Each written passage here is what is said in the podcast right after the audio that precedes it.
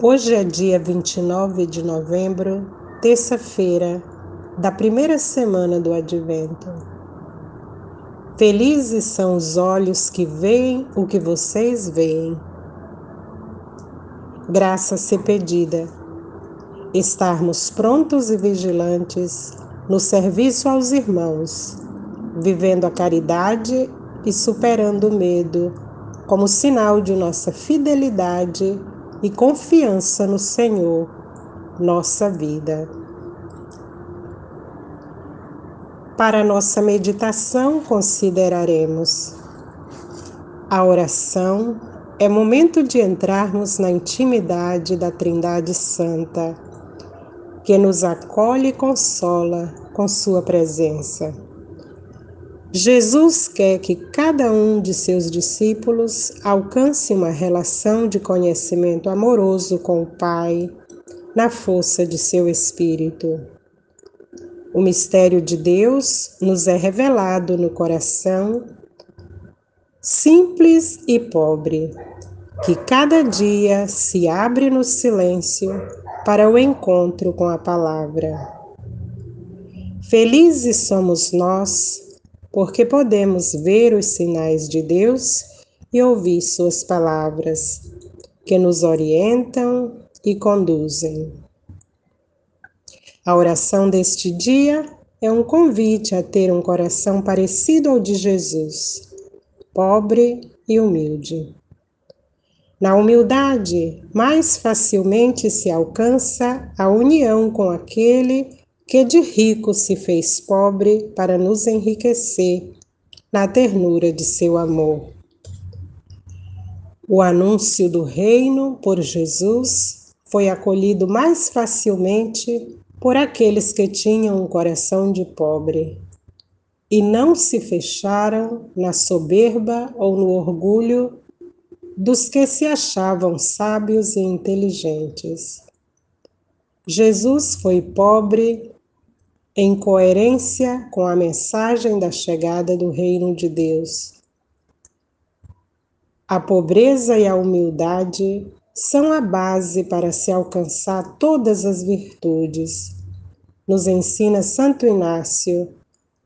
E, portanto, quem se convence de que a pobreza é um caminho de encontro com Deus, mais facilmente acolhe sua mensagem.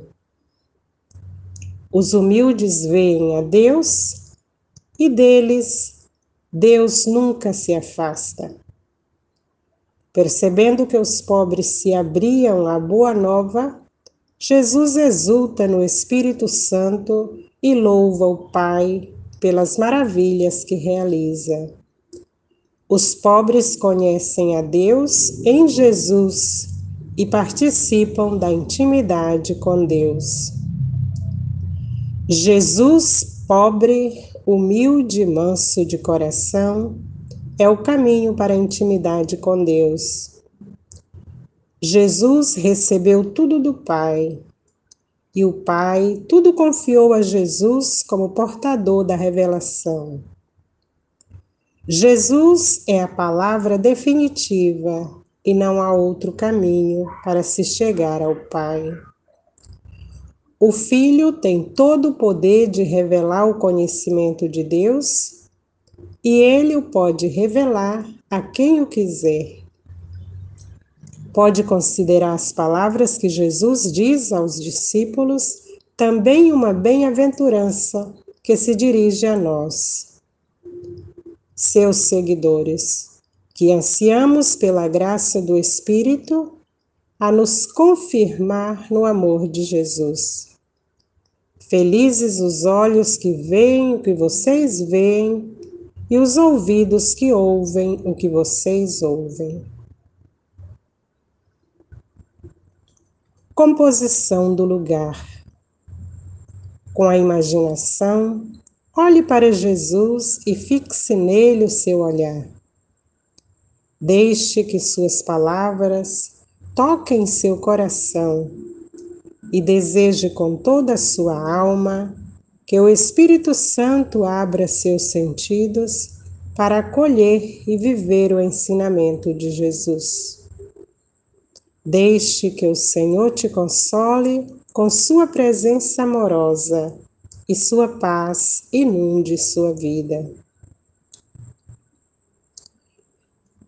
Ao fim do seu tempo de oração, agradeça ao Senhor por seu Espírito que o conduziu e faça a avaliação, percebendo as palavras que tocaram seu coração e as novas atitudes que o Evangelho convida a viver. Boa oração.